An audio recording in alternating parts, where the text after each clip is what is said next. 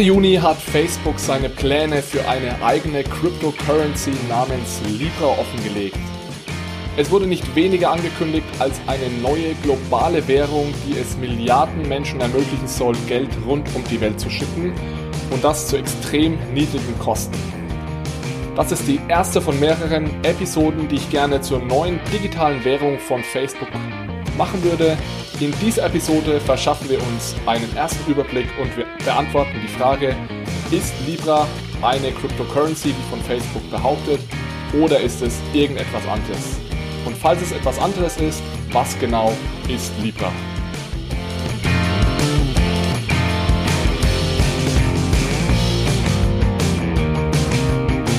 Herzlich willkommen zur zweiten Episode von Bitcoin, Fiat und Rock'n'Roll. Heute soll es um die neue Cryptocurrency von Facebook gehen. Ich habe mir das White Paper zum sogenannten Libra Coin mal zur Gemüte geführt. Eigentlich muss man White Papers sagen, denn es sind mehrere. Mein erster Eindruck ist folgender. Eigentlich habe ich drei erste Eindrücke. Erstens, oder erster Eindruck, das komplette Projekt ist extrem professionell aufgezogen. Das heißt, Facebook hat sich ganz genau überlegt, wie sie die Cryptocurrency konzipieren und vermarkten will. Das Ganze scheint auch technisch sehr ausgereift zu sein. Es wird State-of-the-Art Blockchain-Technologie verwendet mit Elementen, die auch in anderen Blockchains benutzt werden, allen voran Ethereum. Die Testumgebung ist ab sofort live. Der Launch der offizielle Launch ist für das erste Halbjahr 2020 angekündigt. Ich bin allerdings noch sehr skeptisch. Das ist ein sehr ambitionierter Plan. Es gibt noch viele offene Fragen. Auf der einen Seite sind die White Paper an einigen Stellen nicht sonderlich präzise. Auf der anderen Seite gibt es offene Probleme, die noch nicht gelöst sind. Mein zweiter Eindruck ist, dass es sich bei dem Libra Coin um einen Stablecoin handeln wird, der durch ein Portfolio an Währungen und sicheren Wertpapieren gedeckt sein wird. Das heißt, für jeden Libra-Coin, der da draußen herumschwirren wird, wird es einen US-Dollar, einen Euro oder eine Staatsanleihe geben, die als Sicherheit dient. In welche Währungen oder Wertpapiere die Libra Association genau investieren wird, ist noch unklar. Also das ist eine dieser offenen Fragen, die im White Paper nicht beantwortet werden. Fest steht allerdings, dass der Libra Coin zu 100% durch Währungen oder Wertpapiere gedeckt sein wird.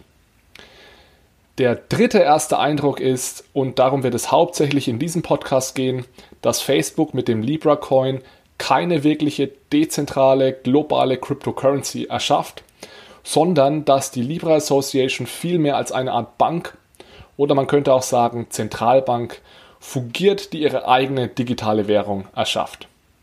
Ob man das dann als Cryptocurrency bezeichnen soll oder nicht, das schauen wir uns gleich noch genauer an.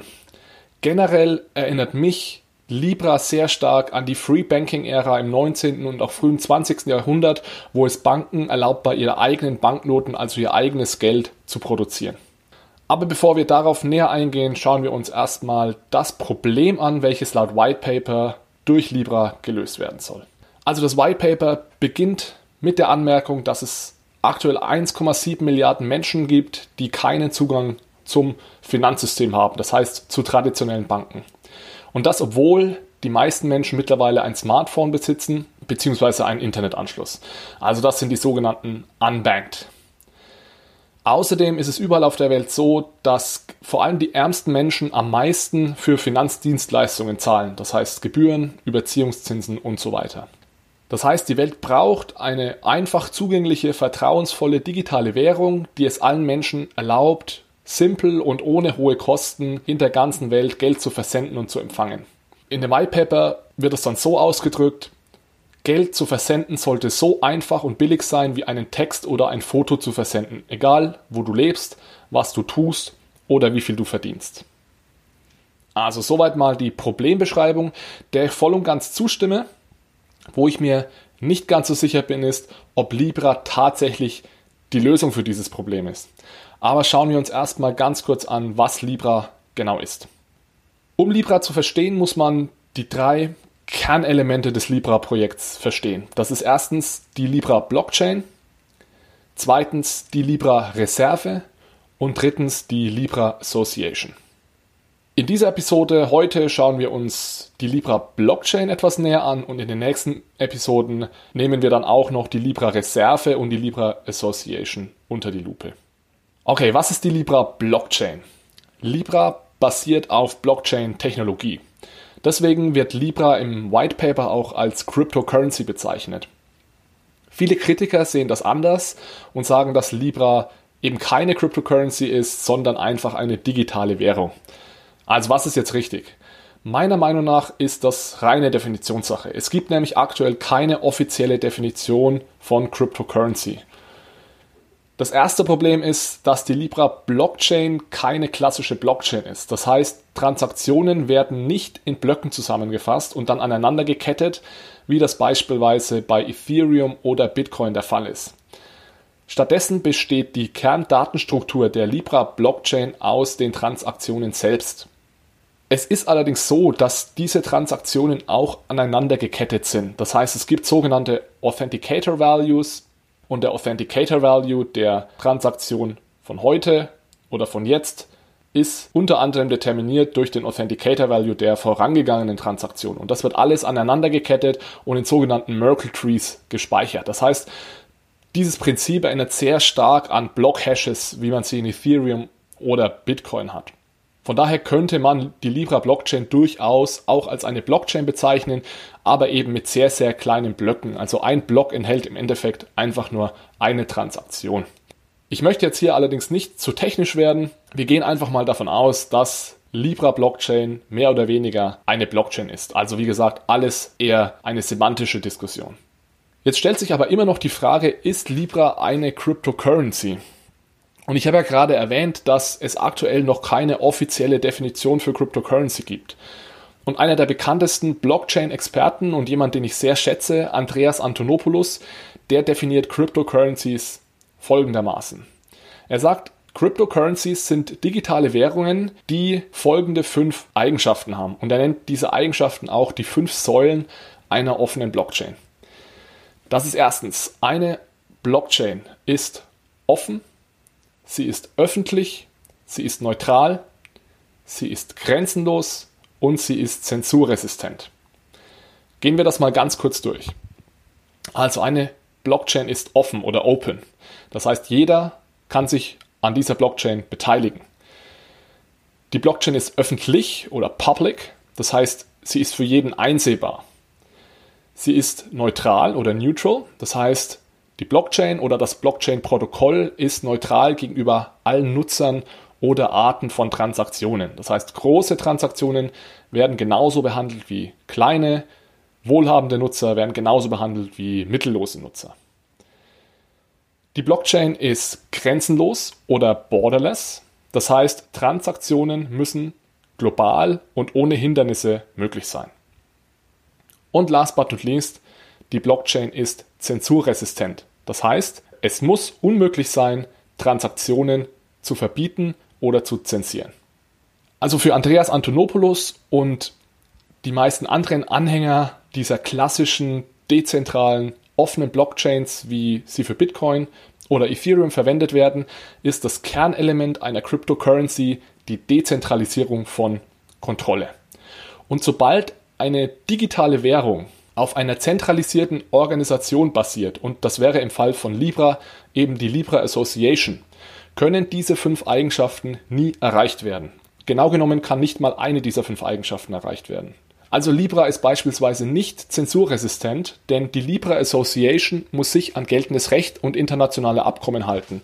Und dazu gehört unter anderem, dass Zahlungen an gewisse Personen oder sogar gewisse Länder gar nicht oder nur sehr eingeschränkt möglich sind. Wenn die Libra Association sich also an das Gesetz halten will, dann muss sie diese Zahlungen unterbinden und somit ist der Libra Coin bzw. die Libra Blockchain nicht zensurresistent.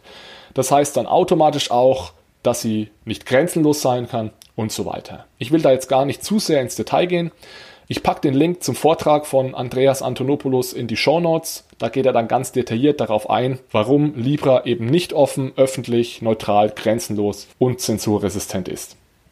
Ich persönlich finde, dass die Definition von Andreas Antonopoulos viel Sinn ergibt und es ist klar, dass die Libra Blockchain keine offene, frei zugängliche, dezentralisierte Blockchain ist.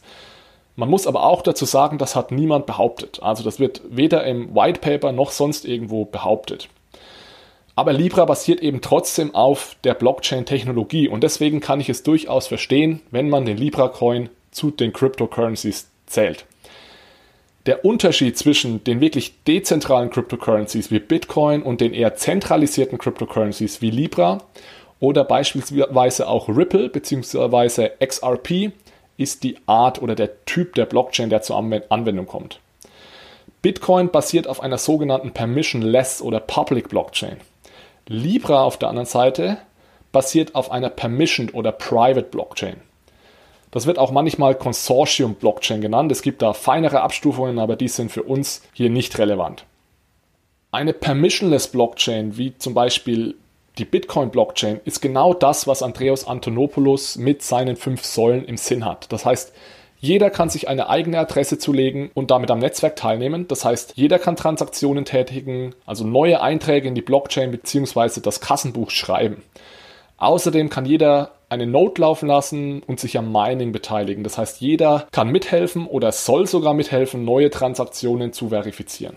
Also kurz gesagt, eine permissionless Blockchain ist offen für jeden und alle dürfen oder sollen daran teilhaben. Eine Permissioned Blockchain auf der anderen Seite, wie eben die von Libra, ist ein geschlossenes Ökosystem. Das heißt, der Zugang ist beschränkt. Nur ausgewählte Perso Personen oder Institutionen dürfen Transaktionen tätigen, frühere Transaktionen einsehen, Transaktionen validieren und so weiter. Die Anwendungsbereiche für so eine Permissioned Blockchain sind vor allem in der Industrie. Ich würde sogar sagen, dass die meisten industriebezogenen Blockchain-Projekte oder Use Cases auf einer Permissioned Blockchain basieren. Und Hyperledger ist da ein, ein anderes sehr bekanntes Beispiel. Ein klassischer Use Case für so eine Permissioned Blockchain in der Industrie wäre das Supply Chain Management. Stellt euch vor, der Hersteller eines Produktes kann mit einer Permission Blockchain die komplette Lieferkette seines Produktes organisieren. Und da ergibt es dann natürlich Sinn, dass nicht jeder Zugriffs- und Schreibrechte auf diese Blockchain hat. Also mögliche Teilnehmer an einer solchen Blockchain wären dann beispielsweise Großhändler, die das Produkt weiterverkaufen, Banken, die sich um die Finanzierung kümmern oder Zollbehörden, die den Export überwachen. Und der große Vorteil an einer Permission Blockchain ist jetzt nicht nur, dass ich alle, die meiner Lieferkette nichts angeht, aus dieser Blockchain raushalten kann, sondern ich kann auch den Teilnehmern der Blockchain verschiedene Rechte und Pflichten zuordnen. Beispielsweise ist der genaue Preis, für den ich mein Produkt an den Großhändler verkaufe, eventuell für die Zollbehörde uninteressant. Dafür braucht die Zollbehörde dann wieder genaue Informationen zur Menge, Qualität oder anderen Produkteigenschaften. Also eine Permissioned Blockchain erlaubt es, gewisse Informationen nur an ausgewählte Mitglieder freizugeben und auch nur ausgewählten Mitgliedern gewisse Rechte einzuräumen. Ein anderer wichtiger Grund, warum Permission Blockchains so beliebt sind für Industrieanwendungen, ist die größere Effizienz. Denn durch den höheren Grad der Zentralisierung sind die Konsensalgorithmen, die klassischerweise in diesen Blockchains benutzt werden, sehr viel kosten- oder ressourceneffizienter.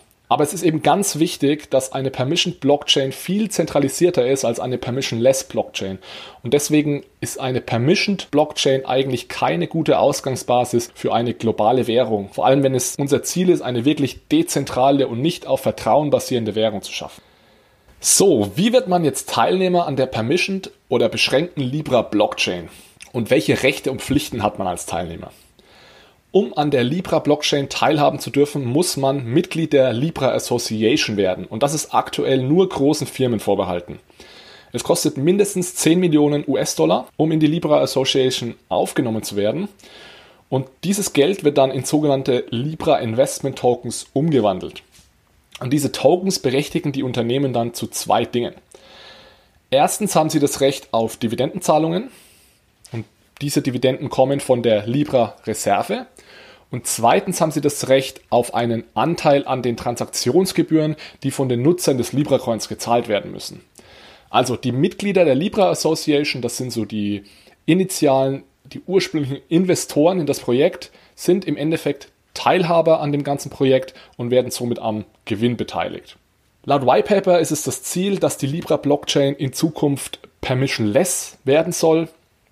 Ich bin mir ehrlich gesagt nicht sicher, wie das genau funktionieren wird. Ich vermute, das wissen die Mitglieder der Libra Association selbst noch nicht genau. Aber wenn sie an sich selbst den Anspruch haben, eine der führenden globalen digitalen Währungen zu werden, dann kann das nur gelingen, wenn sie das ganze Projekt dezentral, das heißt permissionless, designen und aufsetzen. Denn es wird nicht möglich sein, unser globales Geldsystem auf einem zugangsbeschränkten System, das von privaten Firmen betrieben wird, zu basieren.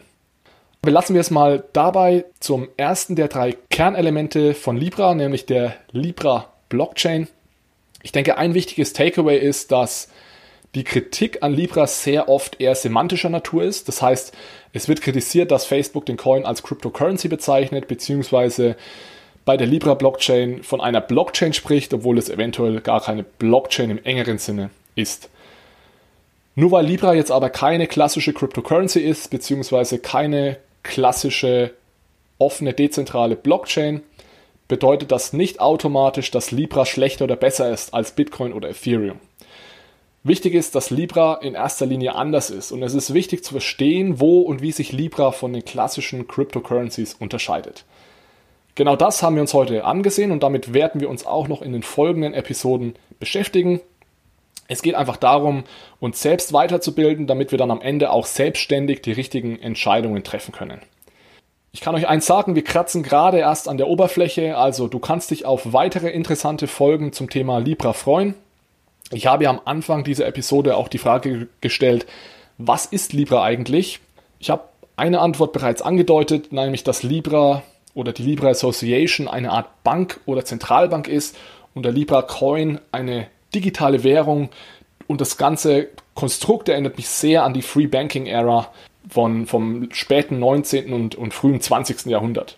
Um das aber alles ganz genau zu verstehen, müssen wir uns erst noch die anderen beiden Kernelemente von Libra ansehen. Das ist die Libra Reserve und die Libra Association. Und das machen wir in den kommenden Episoden. Ich verspreche euch, dass ich dann auch nochmals auf das Thema Free Banking und die Rolle der Libra Association als Bank zurückkommen werde. Alles klar, in den Show Notes findest du noch einige zusätzliche Informationen und die Quellen, die ich für diese Folge verwendet habe. Außerdem findest du meine Kontaktinformationen. Ich freue mich auf deine Rückmeldung und Fragen. Bis zum nächsten Mal. Ciao, ciao.